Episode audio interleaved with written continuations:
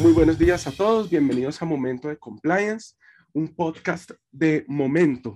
El día de hoy estamos con Juan Guillermo Martín, uno de los mayores expertos en Colombia sobre patrimonio cultural, em, con quien vamos a hablar un poco acerca de cumplimiento normativo en asuntos arqueológicos. El profesor Juan Guillermo ha sido una de las personas con mayor interés en la eh, recuperación y en la conservación del patrimonio cultural de la nación. Eh, es profesor en, la Universidad del Norte y em, pues es nuestro invitado el día de hoy. Profesor, muy buenos días. Jorge, muy buenos días. Muchas gracias por la invitación. Encantado de estar en este podcast. Mm, profesor, eh, nos gustaría que usted nos hablara un poco acerca de las normas o un poco acerca de cómo funciona dentro del espectro de la arqueología em, las, las normas que, se, que, tienen que seguir ustedes como arqueólogos. No estoy hablando solamente de las leyes y los decretos, sino cuáles esa, esos criterios éticos y cuáles son esos criterios que ustedes mismos como profesionales se imponen al momento de, realizar cualquier tipo de intervención.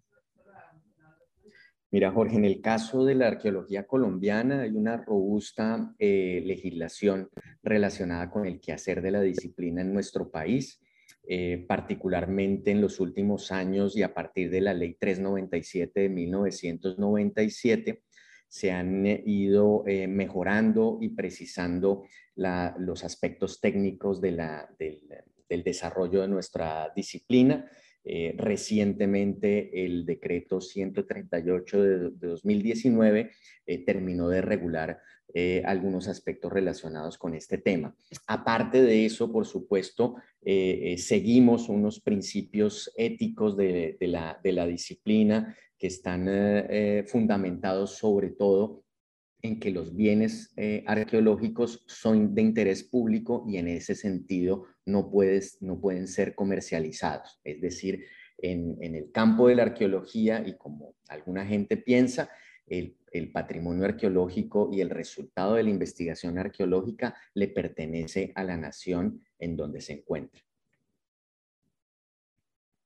Cuando dices que el resultado de la investigación pertenece a la nación, ¿nos podrías explicar un poco mejor a qué se refiere eso? Sí, eh, eh, estamos hablando en el resultado de una investigación arqueológica, pues lo que vamos a tener es un conjunto de, de, objetos, de elementos eh, que son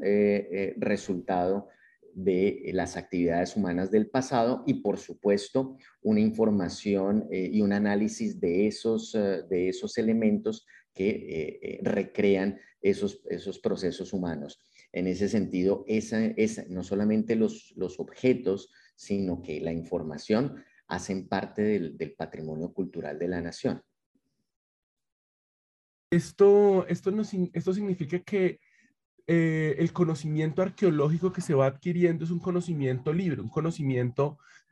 abierto al público. En ese caso, eh, ¿qué sucede, por ejemplo, con las excavaciones que se hacen en, eh, en, el marco de las obras de infraestructura, por ejemplo? ¿Cómo se maneja eso? ¿Existen algunos criterios que deben seguirse? Porque uno, uno, uno pocas veces escucha que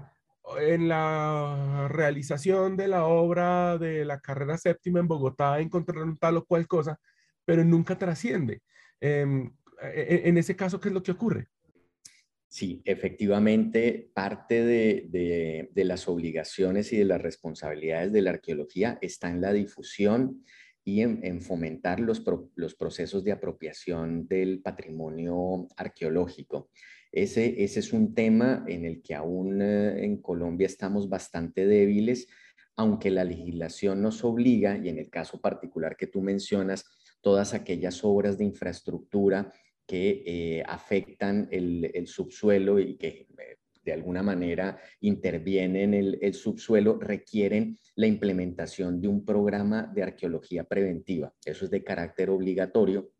y en este momento hay cientos de programas de arqueología preventiva desarrollándose a lo largo y ancho del, país relacionados con el desarrollo de infraestructura vial, de infraestructura eléctrica, y de, otra, de dragados de puertos, de de desarrollo de, infraestructura portuaria, todos esos, esos proyectos requieren obligatoriamente la implementación de estos programas de arqueología preventiva y dentro de esos programas está eh, la exigencia relativamente reciente de difundir a, al público en general los avances y resultados de esas investigaciones como una manera, por supuesto, de que la gente conozca su pasado y cuando lo conoce, pues se apropia de él, lo respeta y lo conserva. Entonces, es también parte de los principios éticos que, debe cumplir la arqueología cuando adelanta tanto investigación básica, como se le denomina aquí en Colombia, como arqueología preventiva en el marco de los proyectos de infraestructura del país. Profesor, pues uno de los casos más sonados de arqueología y efectivamente pues de, patrimonio cultural sumergido es el caso del Galeón San José, en donde durante la década de los 80 una compañía llamada Sea Search Armada em, dice haber encontrado las coordenadas o, entrega a la DIMAR unas coordenadas en donde supuestamente se encuentra eh, eh, ese pecio Em, finalmente existen un montón, toda una historia que, que, que, que, da para una película o para un documental de Netflix, eh, que termina finalmente en que durante el gobierno Santos se expide una nueva normatividad, se generan unos nuevos, em, unas nuevas normas técnicas, una, una, nueva normatividad legal, se reencuentra de alguna manera ese, ese, ese, ese patrimonio o ese, ese, ese, pecio en unas coordenadas muchísimo más específicas, seguramente ayudadas por, por el cambio tecnológico entre la década de los 80 pre-GPS y hoy día la, la, la, la tecnología de, GPS. Eh, y, y, hay un montón de, de, de, interrogantes, de cuestionantes acerca de la viabilidad de, de, reflotar ese, ese galeón, nos gustaría que de pronto usted nos hablara un poquitico acerca de eso, acerca de cuál es la importancia no solamente de ese, de ese desde la perspectiva pues económica, porque se dice que trae un, tesoro incalculable, sino desde la perspectiva arqueológica, cuáles, cuáles son esas diferencias y por qué de pronto es más importante mirarlo desde la perspectiva arqueológica y no solamente desde la perspectiva económica.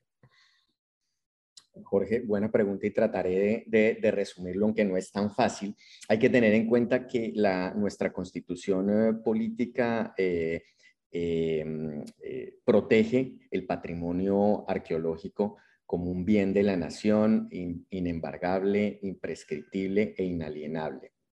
Ese, ese, ese patrimonio arqueológico está constituido por aquellos bienes que son resultado de actividades humanas del pasado. Eh, algunos normalmente piensan que lo arqueológico debe tener miles de años, pero las actividades humanas del pasado como eh, la conquista y colonización eh, de este territorio por parte de España también hacen parte de ese pasado y son abordados desde una perspectiva arqueológica, así que en términos de la Constitución están protegidos. El caso del Galeón San José se ajusta muy bien a ese, a ese concepto, hace parte justamente eh, no solamente de la historia de, Colombia, sino la historia de este continente y su relación eh, eh, buena o mala, como se quiera pensar con, la, con, con España, y en ese sentido, pues es un contexto ideal para abordar temas científicos como el desarrollo de la arquitectura naval de finales del siglo XVIII, eh, la conexión que existía en ese momento entre eh, España y sus colonias eh, y una serie de aspectos relacionados pues con la vida dentro de, de un pecio, de un barco como el Galeón San José. Eh, ahí, profesor, al respecto, entiendo que, que, el Galeón San José tiene una importancia histórica y arqueológica, no solo por el hecho de, repito lo del tesoro, sino porque eh, eh, era un galeón construido por una familia o por, un, por, un, por, una persona muy particular del cual no hay registros de, de otros galeones que sobrevivan o, o, del cual se pueda obtener información. ¿Eso es, ¿Eso es cierto? Sí, es que uno de los, de los problemas que tenido, eh, que han tenido estos galeones españoles que hacen parte de, la, de lo que se conoce como la carrera de Indias, es que eh, no han sido investigados desde una perspectiva científica y arqueológica. La mayoría de estos eh, barcos han sido saqueados, han sido pillados por empresas de cazatesoros que han operado desde hace décadas en el, Caribe. Y en ese sentido, el Galeón San José es la gran oportunidad de investigar un pecio de este tipo desde una perspectiva exclusivamente científica y alejada totalmente de las posibilidades de comercialización, como en algún momento eh, lo pensó el gobierno de Juan Manuel Santos. Muy bien, y frente, eh, nos estaba contando un poquitico ya acerca de, esa importancia y, y, que, y de pronto nos puede contar qué es lo que sucede em, con esta nueva normativa que se impulsa desde el gobierno Santos eh, acerca del patrimonio cultural sumergido de la nación. Eh, finalmente se permite, o sea, la normatividad nos va a permitir o, no utilizar eh, parte de, los contenidos del galeón como pago de su, de su rescate? Eh, sí, Jorge, ese, ese es uno de los problemas. Mientras que la comunidad internacional mayoritariamente había trabajado en el diseño y redacción de la Convención de UNESCO de 2001 relacionada con patrimonio cultural subacuático, entendiendo ese patrimonio cultural como eh, un patrimonio común y alejado de, la comercial, de su comercialización. En Colombia, en el 2012, eh, eh, comienza a plantearse una, una legislación en contravía de ese principio eh, universal. Y es así como surge la ley 1675 de 2013 que abre la posibilidad de que empresas de casa tesoros operen legalmente en Colombia y de que parte de la carga de estos naufragios pueda ser repartida entre el Estado colombiano y esas empresas eh, eh, casa tesoros. insisto, una legislación que va en contravía no solamente de los principios éticos de la disciplina arqueológica, sino en general de la normativa que está rigiendo a nivel eh, internacional. Eh, esa normativa, al final, después entendimos que se hizo justamente a la medida de, eh, de la exploración y el eventual saqueo del galeón San José por parte de una empresa eh, de casa tesoros como lo es eh, Maritime Archaeology Consultants, la empresa que finalmente hizo la exploración de este pecio. De pronto, devolviéndonos un poquitico al, al, al, tema del descubrimiento de ese pecio, eh, ¿cómo, desde el punto de vista de la arqueología, ¿quién podría, quién podría considerarse el, el, el, el, verdadero descubridor? Porque si uno mira, por ejemplo, en las notas del Heraldo, se da cuenta que ellos publican eh, las coordenadas en donde Search Armada durante los 80 eh, estableció como una zona en donde se encontraría el pecio y la gran diferencia con, la, con el descubrimiento de, de Maritime eh, Consultants es que ellos dan unas coordenadas muy específicas al, al, al segundo, em, a diferencia de lo que sucedía en el pasado. En ese caso, desde la perspectiva em, arqueológica, eh, pues obviamente no es tan fácil decir quién tiene la razón, pero, pero de pronto, eh, ¿cuál ¿cuáles serían las luces? ¿Cuál sería el, el, el, cuál podría ser el debate que se plantea ahí frente a esa, a esa propiedad? Porque de todas maneras, em, eso va a impactar en cuál de las normas serían las que vamos a, a, a, aplicarle a un eventual rescate. Si las normas vigentes durante los 80 cuando se generó ese primer contrato de exploración o las de esta, o las de la generación Santos, en donde ya sabemos que, que, que, que se permite el pago con, con, con, parte de la carga. Uno de los grandes problemas del, del Galeón San José eh, tiene que ver justamente con que eh, todo lo que se ha tejido en torno al tesoro que cargaba, pues ha llevado a que haya habido un interés desde hace décadas por parte de distintas empresas eh, de Casa Tesoros, como Cicer Charmada, que es otra empresa de Casa Tesoros. Eh, esta eh, empresa dice haber encontrado el Galeón San José en, un área en este caso con, con, cierto nivel de imprecisión por la tecnología que había en la década de los 80, pero que realmente está bastante cerca de las coordenadas que, eh, aparentemente eh, maneja eh, el Estado colombiano de manera confidencial y que le ha entregado la empresa de cazatesoros MAC. La, cercanía que hay entre esas dos coordenadas nos llevaría a pensar de que probablemente es el mismo hallazgo y que la situación y el blindaje jurídico que nos habían eh, presentado en su momento en el gobierno Santos, incluso en el gobierno actual, eh, está en duda. Yo creo que eh, además de los temas técnicos y científicos asociados con el Galeón San José, el tema legal es, sumamente relevante en este momento porque yo creo que ahora más que nunca el Galeón San José está expuesto a problemas legales eh, a nivel internacional que, en algún momento nos lleven a, perder ese patrimonio cultural de todos. Profesor, y volviendo a los temas éticos de la arqueología, em,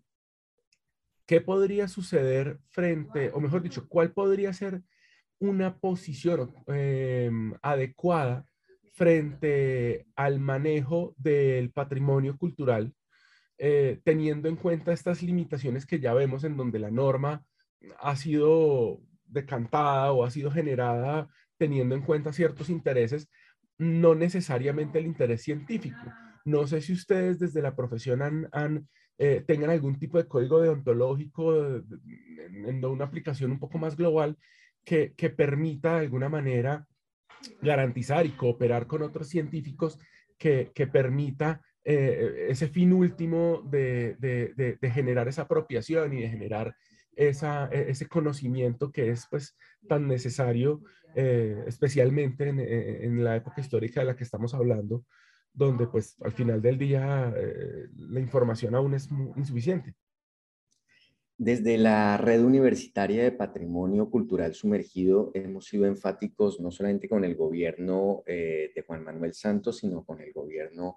actual del presidente Duque. Es que el abordaje del contexto del Galeón San José debe ser un proyecto de Estado, un proyecto científico en el que se vincule la cooperación internacional. Hay una serie de institutos y de universidades especializadas en este tema y en arqueología subacuática profundidad que pueden participar de la mano de los especialistas nacionales eh, que, que, tenemos toda la disposición y el interés de trabajar en un proyecto verdaderamente científico. En paralelo, se debe trabajar en una derogación de la ley 1675 de 2013, que es absolutamente inconveniente eh, y, y, y nociva contra el patrimonio eh, arqueológico de la nación. Cuando se den esas, esas, dos, eh, esos, eh, esas dos situaciones, avanzaremos seguramente y recuperaremos la imagen tan, tan dañada que tenemos en, en torno a este tema y, y, conseguiremos finalmente proteger no solamente el Galeón San José, sino todo el patrimonio cultural sumergido que aún eh, yace bajo las aguas colombianas. Profesor, muchísimas gracias por su tiempo. Es una charla muy, muy interesante de la cual apenas hemos arañado la superficie. Nos encanta hablar de estos temas, nos encanta em, ver cómo los asuntos de ética, los asuntos de cumplimiento y los asuntos normativos se pueden aplicar a disciplinas como la arqueología y a temas tan interesantes y de tanta relevancia como lo es el patrimonio cultural de la nación. Profesor, muchísimas gracias por su tiempo, muchísimas gracias por acompañarnos y espero que nos podamos reunir en una, futura ocasión con eh, otros temas que son de interés para todos nosotros. Jorge, muy amable por la invitación, siempre dispuesto a aportar desde mi experiencia y mi conocimiento. Muchísimas gracias a todos por escucharnos el día de hoy. Mi nombre es Jorge García con el profesor Juan Guillermo Martín desde el podcast de Momento